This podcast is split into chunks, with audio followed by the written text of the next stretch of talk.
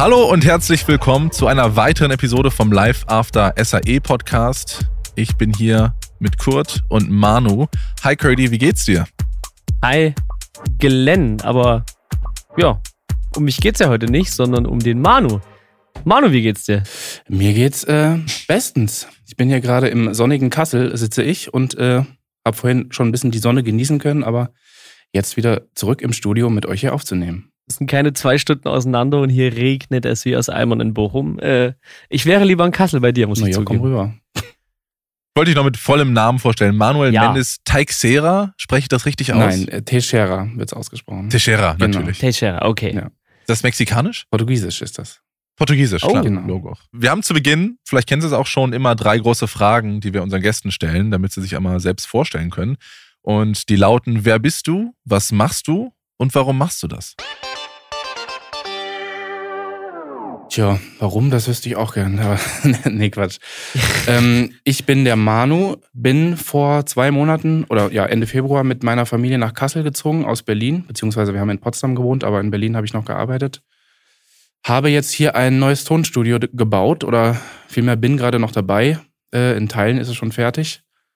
Und mache hier ähm, primär Hörspiele, Hörbücher, Podcasts, also alles, was mit, mit Sprachaufnahmen zu tun hat. Genau, das Cool. ist so mein Hauptbeschäftigungsfeld, würde ich sagen. Und warum? Weil einfach ist sein Job geworden wahrscheinlich. Das ist nach der SAE mein Job geworden, ja. Ich bin da so ein bisschen, bin da so ein bisschen reingerutscht. Das habt ihr wahrscheinlich auch schon mal gehört, dass man da irgendwo reinrutscht. Ach ne? ja, klar. Natürlich, ich kenne es selber auch. Auch Ja. noch ähnliche Branche, können wir gleich äh, genauer drauf Ja, zu sprechen gerne. kommen. Äh, vorneweg, ähm, das letzte Mal, als ähm, du mir begegnet bist, und zwar im Sound and Recording Podcast vor einem knappen Jahr, habe ich dich schon mal verfolgt. Ach je, ja. Ähm, mit großen Ohren, ja doch, fand ich sehr interessant. Und da warst du, meine ich, noch in Berlin ansässig oder hast zumindest da gearbeitet. Ähm, das ist ja irgendwie der Synchronpool. genau, das war kurz vorm Umzug. Das muss so, keine Ahnung, November oder sowas gewesen sein, vermutlich. So in der Drehe, genau. Da war ich noch in Berlin. Wenn wir direkt da anfangen, wir können auch gleich nochmal zurückrudern, ähm, wie es nach der SAE losging. Ja. Aber das würde mich jetzt gerade interessieren, ähm, wie es dazu kam, dass du von Berlin weg bist und jetzt nach Kassel. Da ist mir jetzt nicht bekannt, dass da eine große Sprecherszene ist. Ähm, Ähm, nee, nee. Das war in erster Linie tatsächlich familiär. Also meine Frau kommt Schön. aus Kassel und äh, wir sind hierher gezogen, weil wir ihr Elternhaus im Prinzip übernommen haben. Ah, und schön. ja, und ähm, dann habe ich hier einfach ein bisschen geguckt, was, was, was gibt's denn hier so in meinem Bereich und habe relativ schnell festgestellt, nichts. Und dann kam ich auf den Trichter, äh, machst du einfach selber was. Ja, sehr gut, sehr gut. Genau. Und da wollen wir am Ende auf jeden Fall drauf sprechen, Ja. was du jetzt gegründet hast, wie du Ja. da arbeitest. Ja.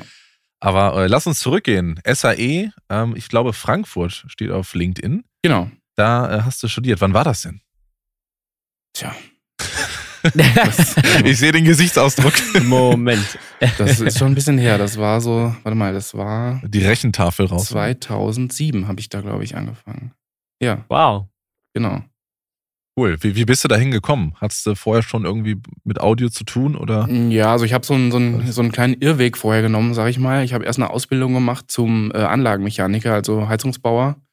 Und äh, habe aber relativ schnell gemerkt, dass das, dass das überhaupt nicht mein Ding ist. So, und dass ich da nicht glücklich werde in dem Beruf. Und habe vorher schon, ich sag mal, semi-professionell halt mit ein paar Kumpels in der Band gespielt und, und hier und da mal live gemischt und habe da, da immer mehr so in die Richtung gemacht. Und ähm, mich hat das einfach immer interessiert, so Tontechnik. Und dann habe ich, äh, nachdem ich die Ausbildung da nicht zu Ende gemacht habe, einfach mal geguckt, was gibt's so und äh, bin da ähm, auf die SAE gekommen in Frankfurt.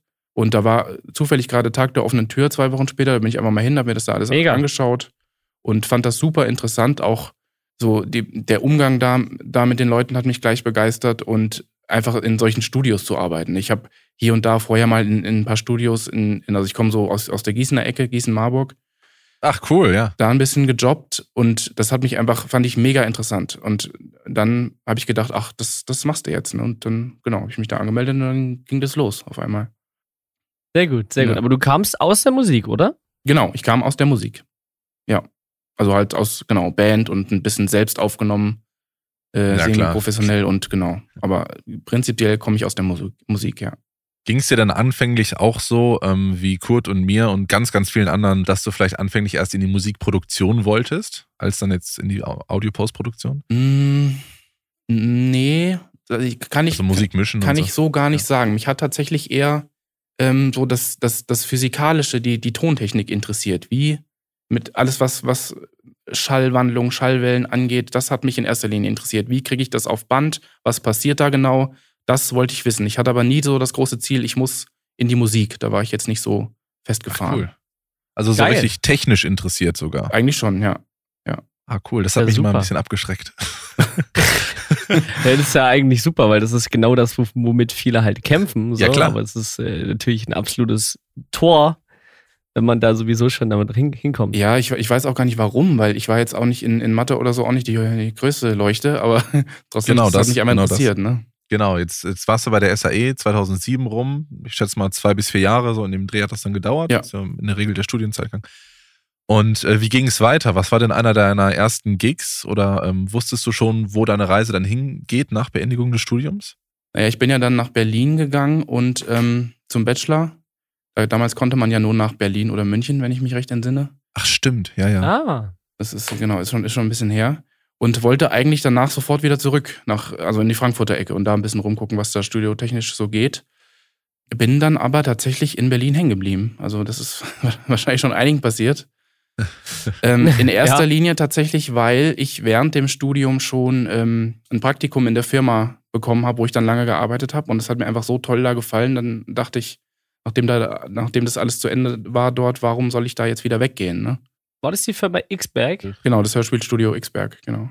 Ah, okay. Ja. Wie, wie bist du da hingekommen und was, was ist das? Was hast du da gemacht? Ich meine, du als Praktikant angefangen ne? und dann aber einige Jahre da gearbeitet. Das ist schon, Ja, schon cool. also das ist, es sind zwei Firmen unter einem Dach. Einmal das Hörspielstudio Xberg, das ist so die Produktionsfirma für, für ganz viele Hörspiele und verschiedenste Podcast-Formate und alles Mögliche und früher auch noch viele äh, Computerspiele, also deutsche Lokalisationen von Computerspielen. Wow. Und die andere Firma ist die äh, Lauscher Lounge.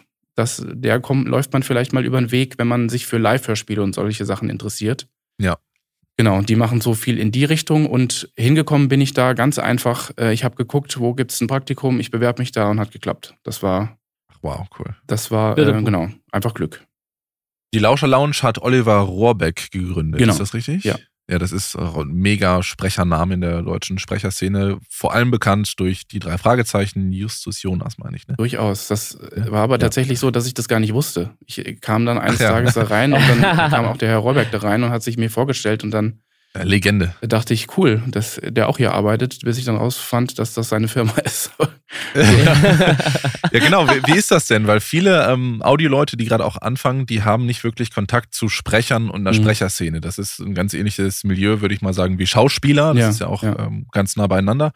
Wie hast du das wahrgenommen, dann anfänglich mit den Leuten auch noch als Praktikant zu arbeiten? Das ist ja was anderes als mit einem Musiker. Ja, ich sag mal, als Praktikant kommt man jetzt mit den Sprechern und Sprecherinnen gar nicht so sehr in Berührung. Also das, ich muss sagen, die erste Zeit da war echt anstrengend, weil man macht erstmal nichts anderes als Sprachschnitt den ganzen Tag, Hm. äh, den lieben langen Tag. Ähm, und bev also bevor man da ins Studio darf, muss man schon echt fit sein. Und deswegen kommt man da erstmal, ist klar, sieht man die Leute mal auf dem Gang und so, aber bist ja jetzt auch nicht der, der, der die da anspricht. Ne? Also Ja, ja. Genau, also weil mir ging das so, im ADR-Bereich, ich arbeite auch in, in einem Studio Ja. und dann habe ich mit manchen Leuten gesprochen und manche klangen völlig normal, so wie wir, die sich jetzt privat mehr oder Mhm. weniger unterhalten und andere sprachen direkt so artikuliert und total krass und da dachtest du, wow, das ist echt ein Sprecher. Da hörst du richtig, wie aus jedem Wort Leben gehaucht Mhm. wird. Oder wie sagt man das andersrum? In, jedem, in jedes Wort Leben reingehaucht Ja. wird. Das äh, fand ich total interessant.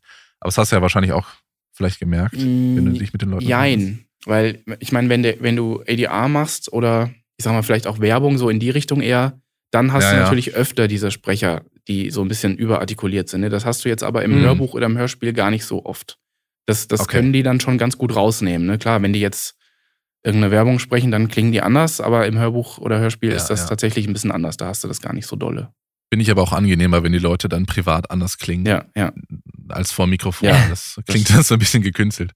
Sprachschnitt hast du gemacht am Anfang. Durchaus. Heißt das dann, ähm, es wurde ja ein Hörbuch oder ein Hörspiel aufgenommen und du solltest erstmal falsche Atmer, Störgeräusche, äh, Doppler, was auch immer rausschneiden? Oder wie hast du das gemacht? Genau, genau. Da wirst du, also äh, kann ich kurz vielleicht äh, anreißen. Also als ich, Ja, gerne, als ich gerne. da hinkam, Gerne. äh, als ich da hinkam und also ich konnte schon so ein bisschen schneiden und hier und da was rausschneiden und so. Und als ich da hinkam und gesehen habe, wie die das schneiden, da dachte ich, das äh, wird hier nichts. Du kannst den Raum wieder verlassen. Warum? weil das unfassbar schnell war. Ich habe das, ich konnte das überhaupt nicht einordnen, wie schnell die da geschnitten haben. Ne? Ja, ja, klar. Und dann ähm, wurde ich da aber ganz gut an die Hand genommen und ähm, dann kriegt man das da alles gezeigt. Und dann muss man eben üben, üben, üben, üben ne? und immer, immer schneller werden und ja, einfach schneiden. Ja, und hast du dann auch dafür gesorgt, ähm, also, oder wie kann ich mir das vorstellen? In einem Hörbuch hast du dann nur eine Sprecherspur? Ja. Und Intro, Outro vielleicht, oder? Da Ja. ist ja nicht viel mehr, was da noch reinkommt. Und das hast du dann gelegt, oder? Ähm, der Schnitt besteht dann beim Hörbuch darin, einmal die doppelten Takes rauszuschneiden, was wobei das sich auch in Grenzen hält, weil wir haben da oder die Firma hat auch schon vorher eine recht besondere Aufnahmetechnik entwickelt, ähm, wo das recht fix geht, aber es geht darum, Atmer sauber zu machen, Pausen, Pausen Ja. anzupassen, Störgeräusche rauszuschneiden. Das wurde da tatsächlich alles noch händisch gemacht, weil früher war noch nicht so viel mit, mit die Klicken und so, ne? Da musste man, Naja. Klar, musste man tatsächlich noch wirklich schneiden und nicht mehr äh, Maus die Klick drüber. sehr gut. Und ähm, ja, das war so die Hauptarbeit und du hast im Prinzip hast du im Hörbuch angefangen und bist dann immer, es wurde dann immer mehr, dann ging's, wurdest du im Hörspiel eingesetzt, da musste man noch ein bisschen partieller, ein bisschen genauer schneiden. Dann ging es ins Computerspiel. Da war das, das, das war so das krasseste, was, was ich so in dem Bereich gemacht habe, weil das muss halt wirklich komplett sauber sein. Ne? Da darf kein Mundgeräusch, nichts mehr drin sein und das musstest du eben äh, händisch üben und machen. Ne? Ja, klar. Ich, ich frage mich jetzt gerade, weil du über die Aufnahmetechnik von dem Studio gesprochen hast. Wenn man jetzt Doppler rausschneidet, wurde da nicht so gearbeitet, dass es Punch-Ins gab? Also ich kenne das so, wenn sich jetzt ein Sprecher verspricht, dann überschreiben wir einfach diese, den Versprecher und setzen da mit einem Punch-In wieder ein. Das wurde scheinbar nicht so gemacht. Nee, oder? das wird nicht so gemacht, weil man damit Mhm. weil man dann die Originalpause des, des Sprechers zerstört. Und wir haben das so ein bisschen anders gemacht, dass die Originalpause erhalten bleibt. Ah, Vereinfacht sehr erklärt. schön, okay. Genau. Ja, nee, klar, verstehe aber. Timing, ganz wichtig. Timing, Wow. Timing ist beim Hörbuch super wichtig. Wenn du jetzt, keine Ahnung, äh, Hörspiel einzelne Takes aufnimmst, ist das völlig wurscht. Nur beim, beim Ja. Hörbuch kommt es wirklich, ist, ist eine Pause, ist, hat so eine Macht, dass das, das darf man den Sprecher nicht, nicht verfälschen. Oder im Gegenteil, wenn man merkt, der Sprecher hat hier eine Denkpause, dann muss ich da, muss ich da Tempo rausnehmen. Ne? So. Ah ja, klar. Und da ent- entwickelt das man aber tatsächlich recht schnell ein gutes, gutes Gefühl für. Ich muss sagen, ich habe mein Leben noch nie Hörbuch aufgenommen. Lest ihr eins zu eins mit? Ja. Ja. Ja, ne? Ja. Also es muss, muss schon eine exakt, ich- das ist ganz, das ist eine, ich meine, ist ja eine ganz andere Aufnahmewelt, das ist ja viel langwieriger und äh, schon faszinierend. Genau, also das ist, da rückt das Technische dann tatsächlich in den Hintergrund, weil, also ja, da stellst du das Mikro ein, lässt dir da ein bisschen Zeit, dass es ordentlich klingt und stellst den Preamp ein und das war's jetzt aus technischer Sicht eigentlich klar. Wird Ja, auch mal ja, geschrien, da musst du ein bisschen pegeln. Beim Hörbuch, bei der Hörbuchaufnahme ist die Herausforderung tatsächlich eher mit dem Sprecher alles aus dem Buch rauszuholen, ne? Da, also Ja. eher genau, eher dramaturgisch mit an dem Buch zu arbeiten. Und klar, wenn er sich mal verspricht, sollst du ihn darauf aufmerksam machen oder irgendwelche Namen, wie die ausgesprochen werden sollen, dafür, das ist dann deine Aufgabe bei, bei der Hörbuchaufnahme. Ne? Und ja, das ist natürlich langwieriger. Ne? Du sitzt dann, sag mal, ein normaler Aufnahmetag ist von 10 bis 15, 16 Uhr beim Hörbuch und dann sitzt du da drin und liest die komplette Zeit mit. Ne? Ja, klar. Da vielleicht eine kurze technische Frage Ja. ähm, beim Mitlesen. Lest ihr ja auf Papier mit, auf dem Rechner? Habt ihr EDQs in der Session, worüber ihr lesen könnt? Wie macht ihr Das das? ist tatsächlich jedem freigestellt. Manche lesen immer noch auf Papier so. mit, was ich, ja, ta tatsächlich. das ist ja eine weil- Menge, ey. Ja, weil sie dann irgendwie noch äh, Anmerkungen machen. Klar geht das alles auch digital, aber die meisten lesen einfach Ja. auf, dem, auf dem Rechner, auf dem PDF mit. Das ist Ja, ist, Ja. glaube ich, einfach. das Einfachste. Genau.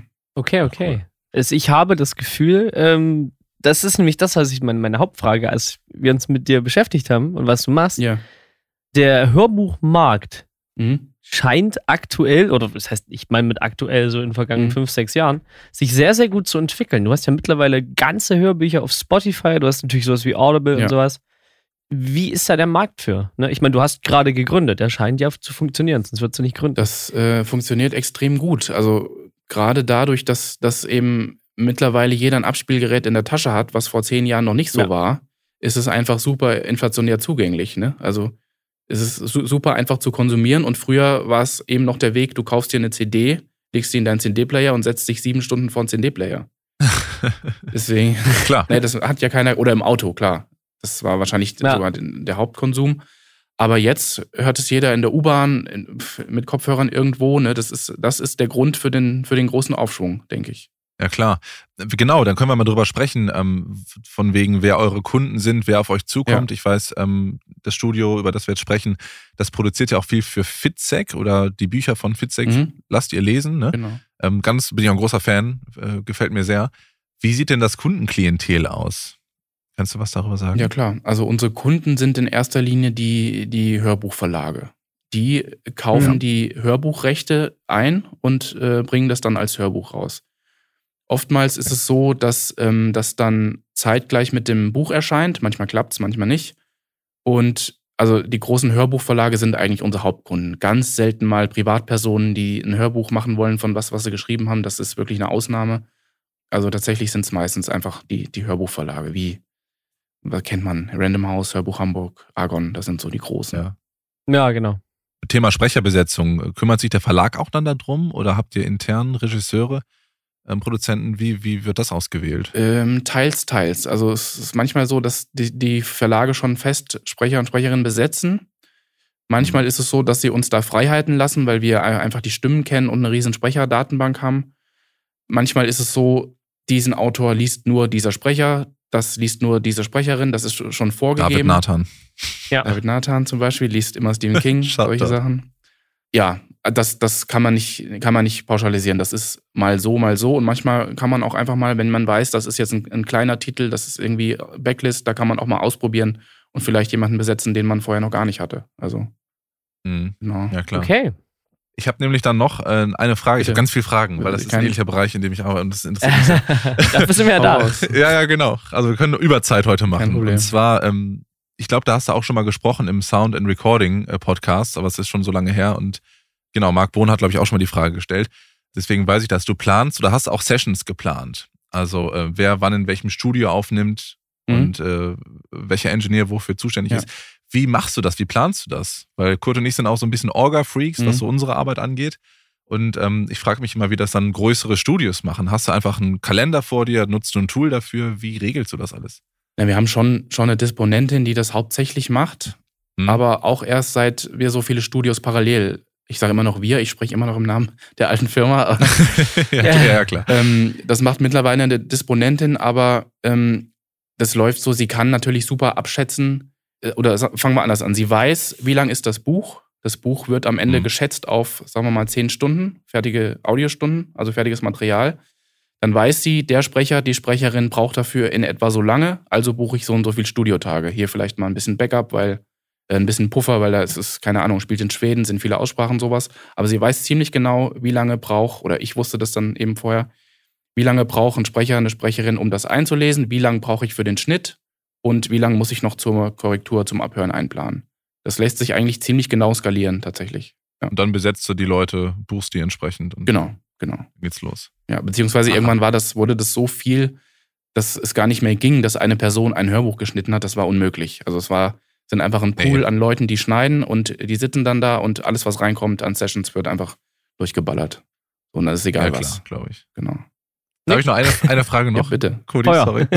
Es, wir bleiben nämlich noch in dem gleichen Studio. Ja. Da sieht man ja auch online äh, ganz viele Bilder. Mhm. Und ich weiß nicht, in welchem Studio das ist. Ihr habt ja mehrere, oder es gibt mehrere in Deutschland. Ich sage jetzt auch mal ihr.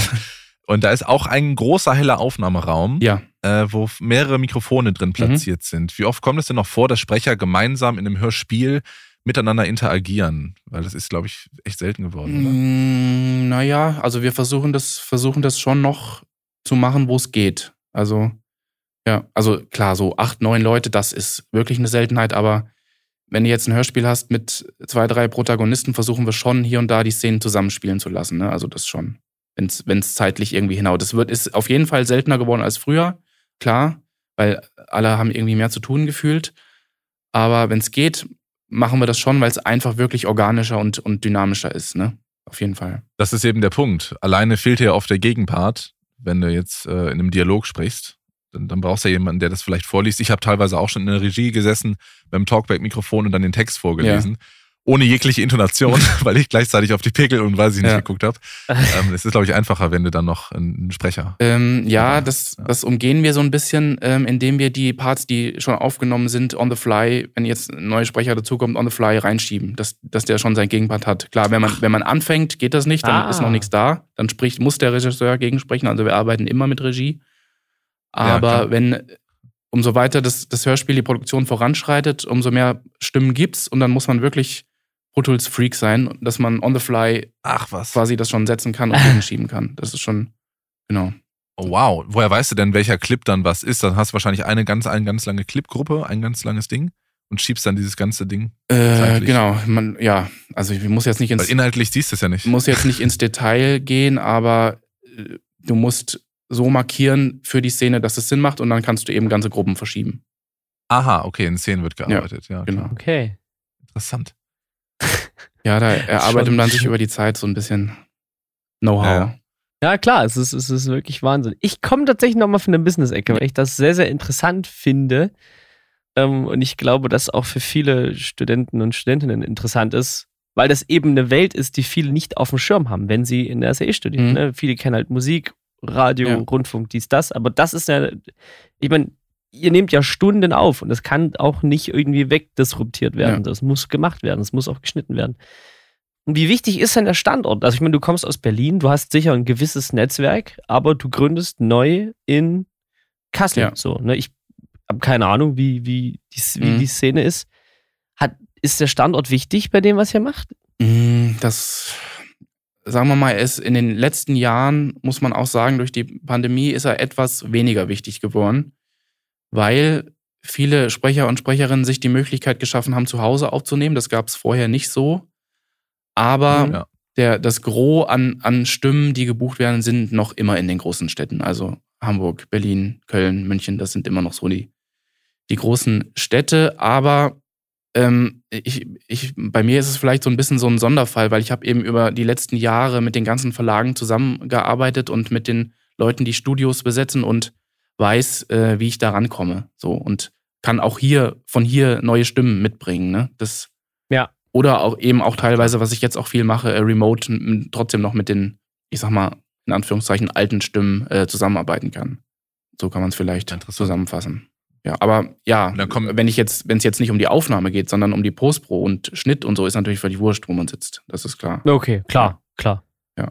Und dann, dann führst du jetzt, ja, das schätze ich mal, auch die Arbeit fort, die du in den B3s vorher gemacht hast, jetzt nur in deinem Studio. Die Verlage klopfen dann bei dir an Genau. und äh, du kannst das komplett bei dir abwickeln. Hast du jetzt auch schon ein Team oder machst du das komplett alleine? Nee, noch äh, mache ich das alleine.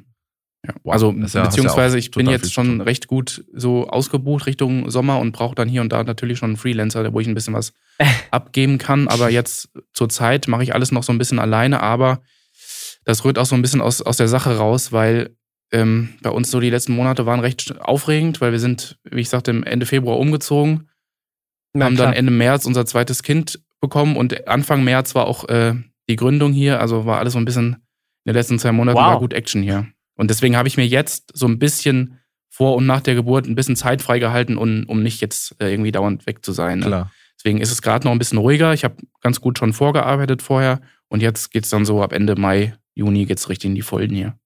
Genau. Ach krass, weil da stelle ich mir echt äh, vom, vom logistischen Aufwand äh, sehr groß vor. Also Planung, Aufnahme, Postproduktion, Mixdown, äh, was alles dazu gehört. Sprecher buchen, Ja. die vielleicht noch einladen. Ja, das ist echt viel Kram. Ja, gut, das hält sich aber in Grenzen, wenn man, wie ich jetzt hier nur eine äh, Kabine hat bis jetzt. Ne? Das wird sich auch noch steigern, aber das ist natürlich jetzt dispomäßig nicht so ein Aufwand wie in Berlin, wo es dann acht waren. Aber lass da mal drüber sprechen. Was sind denn die Zukunftspläne von dir und äh, den Bergpeak Studios?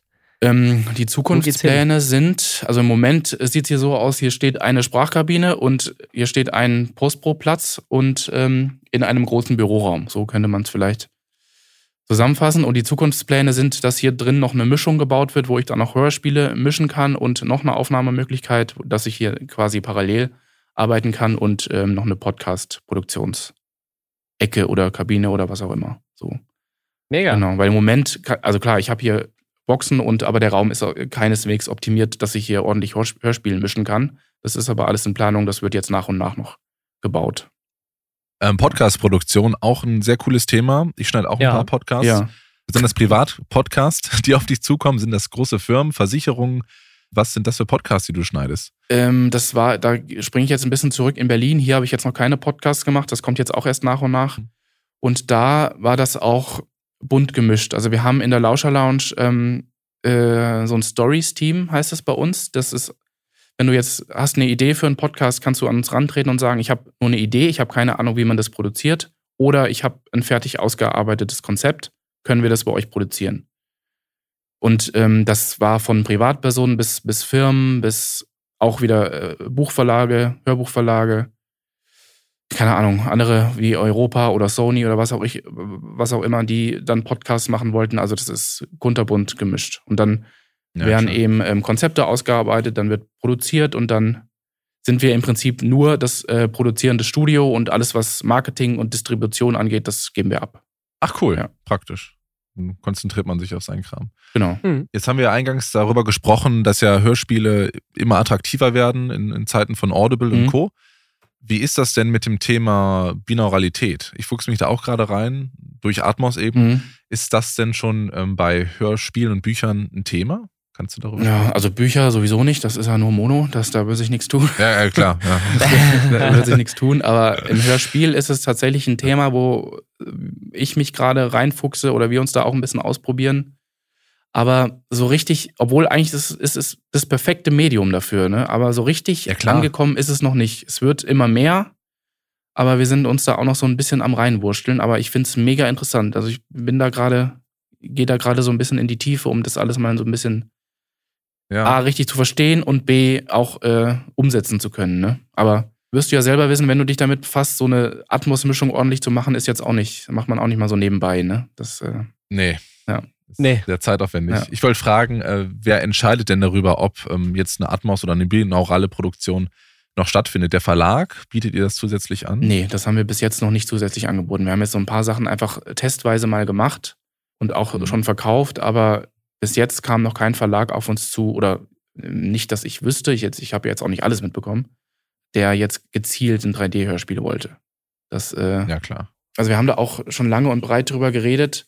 Das ist auch so eine Sache der, der Zugänglichkeit. Ne? Ich meine, damals, als diese Welle aufkam mit, mit Dolby Surround und so, das sind andere Voraussetzungen, weil da mhm. hattest du, da musstest du dir ein Dolby Surround Setup für zu Hause kaufen. Und, ne? und jetzt ist es aber so, es wird meistens mit angeboten, auch bei Musik. Und wenn jetzt der Endkunde in, in, der, in der App, was weiß ich, Apple Music, Spotify, whatever, die Wahl hat, nämlich das oder nämlich cool, klingt 3D-Audio, klingt viel cooler, ich habe Kopfhörer auf, dann mache ich doch das. Klar. Deswegen glaube ich, wird das nicht so schnell wieder abflachen, wie, äh, wie das damals ja. bei Dolby Surround oder whatever war. Bin ich ganz bei dir. Ja.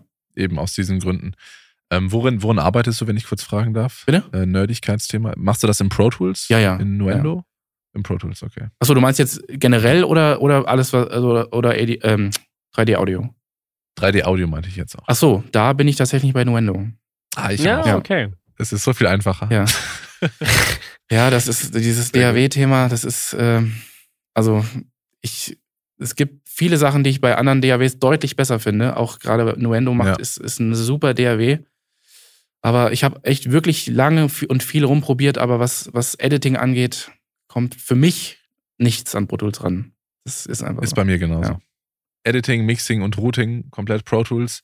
Sinnhaftigkeit und äh, Features Nuendo. Ja, und ich versuche Glenn seit Jahren zu bekehren, aber es ist, es ist sinnlos. Ich arbeite schon relativ viel mittlerweile mit Cubase. Es geht. Also weil wir gerade weil wir gerade beim Nerd Talk sind, für unsere Studenten und Studenten, ja. die jetzt gerade fertig werden und du hast gesagt, du brauchst sowieso irgendwann Freelancer. Mhm. Was müssen die denn mitbringen? Was müsste man dich kontaktieren, dass du sagst, ja, komm vorbei? Die müssen mitbringen Durchhaltevermögen. Ah, okay. nee, das klingt blöd, aber man muss anfänglich recht viel Zeit investieren, damit sich das lohnt. Wenn du, wenn du jetzt hierher kommst und sagst, ich äh, kann ein bisschen schneiden, kann ich bei dir Hörbuch schneiden oder Hörspiel schneiden, wirst du am Anfang denken, das macht überhaupt keinen Sinn, weil ich komme hier nicht vorwärts und äh, ja, da muss man wirklich Zeit investieren und das üben und das dauert. Und wenn man da nicht, nicht am Ball bleibt, dann ist das nicht das Richtige. Das lohnt sich dann nicht wirklich. Also muss man schon Geschwindigkeit kriegen. Okay, na gut. Ja. Aber so relativ, also wenn ich denke jetzt mal aus, aus Freiberufler-Sicht, ja. ich meine, so ein so ein 10 Stunden Hörbuch schneiden, das ist ja auch ein längerer Job. So, ne? Das ist ja auch eine relativ safe Kiste verglichen mit, keine Ahnung. Ja zwei Stunden was runtermischen, so, ne? Das ist richtig. Ja. Das ist relativ planbar und es gibt, es gibt feste Preise für die Audiostunde, was am Ende dabei rauskommt. Und das ist äh, klar, für viele, also viele machen das gerne, tatsächlich. Ja, glaube ich. Ja. Stimmt, das erleichtert die Planung echt, weil du feste Preise hast und dann nicht immer ständig rumverhandeln musst oder drücken musst. Nö, also klar, feste Preise meint, das ist schon auch mal verschieden von, von Verlag zu Verlag, aber es, Du hast einen Grundwert in der Genau. Regel, ne? einen Richtwert. genau, du hast einen Richtwert und ja, umso schneller du bist, umso mehr verdienst du, so blöd das klingt. Richtig. Nö, ist ja, ist ja so. Ja. Ein guter Ansporn. Ja. Sehr schön, sehr schön. Grundsätzlich, wenn man außer Durchhaltevermögen, wenn man zu dir kommen möchte oder wenn man allgemein in die, die Hörbuch, Hörspiel Richtung gehen möchte, was ist denn so ein Tipp an Studenten, die du hast? Tja, also man muss natürlich so eine gewisse Affinität dazu mitbringen. Tja, also du meinst jetzt, wenn man, wenn, wenn man in dem Bereich auch arbeiten will, oder? Ja, ja, genau, genau. Einfach auf Studios zugehen, fragen, kann man da vielleicht mal, äh, mal luschern, kann man da mal mit in die Aufnahme gehen, kann man sich das alles mal angucken, wenn man da, wenn man da großes Interesse dran hat. Also es gibt tatsächlich Mhm. jetzt auch nicht so die Masse an Studios, die sich darauf spezialisieren, weil es ist Hm. immer noch ein Nischenprodukt. Ne? So, so viel Arbeit Ja, wir stimmt. alle haben, es ist kein Stück vergleichbar mit, äh, mit dem Buchwesen oder ähnlichem. Ne? Also Ja.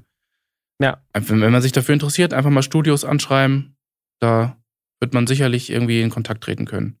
Oder auch auf, auch auf Buchmessen gehen. Jetzt war gerade die große Buchmesse in Leipzig, die nächste ist dann wieder in Frankfurt. Stimmt. Da kann man einfach mal hin, sich mal ein bisschen informieren. Da gibt es auch immer Hörbuchstände. Ne? Oder ja, eben einfach mal Studios anschreiben. Sehr gut. Auch stimmt, stimmt. Auch super relevant für euch. Ähm, Und vor allem Shortcuts lernen. Shortcuts lernen. Genau. Das, das geht aber, das geht schnell. Äh, das, ja, das, aber können wir noch mal kurz drauf zurückkommen. Das, was ich vorhin meinte, schneiden, schneiden, schneiden, das ist jetzt nicht irgendwie Shortcuts lernen, das hat man in ein paar Tagen raus. Und es geht eher darum, wie lerne oder wie kriege ich das Geräusch raus, wie kriege ich das Geräusch effizient und schnell raus, ne? Und Frequenzen hören, was muss ich machen, wenn da ein S zischt oder whatever. Äh, darum geht's eher, ne? Jetzt äh, irgendwelche Shortcuts von Pro Tools oder welchem Programm auch immer, das lernt man dann doch fix. Wir haben gerade schon ähm, über deine Zukunftspläne gesprochen. Konkret schätze ich mal, dass es jetzt einfach der Fokus, dass der auf dem Studio liegt, oder? Dass du das zu Ende baust und dann da anfangen kannst zu arbeiten. Genau, also ich arbeite schon, ich kann schon hier auch äh, Hörbücher und ähnliches produzieren, aber klar, die Bauphase ist noch nicht abgeschlossen. Das äh, wird noch ein bisschen dauern, aber darauf liegt der Fokus, klar.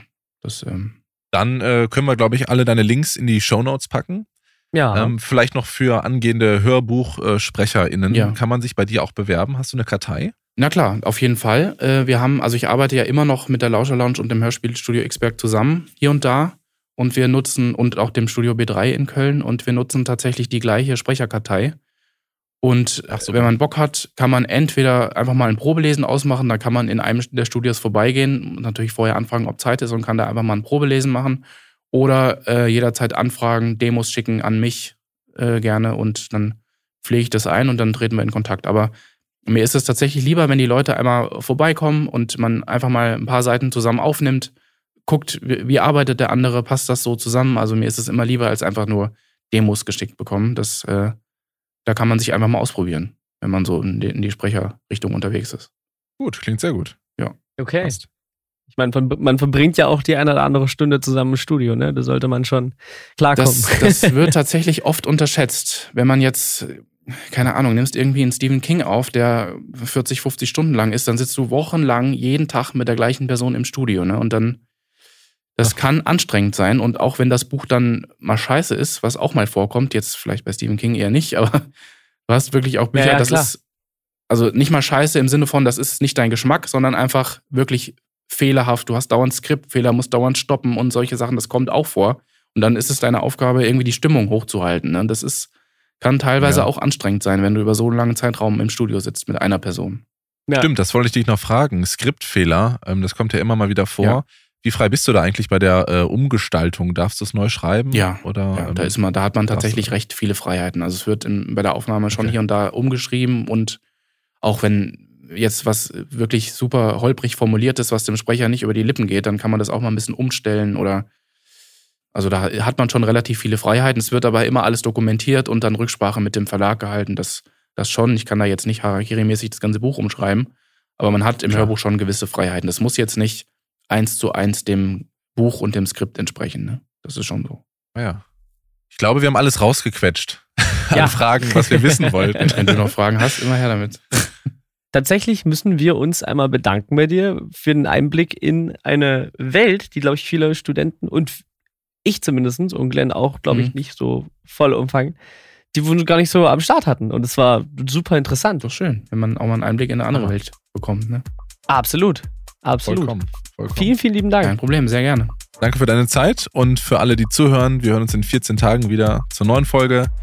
Gerne den Podcast auf Spotify bewerten. Dankeschön. Ja. Bis dahin. Ciao. Ciao.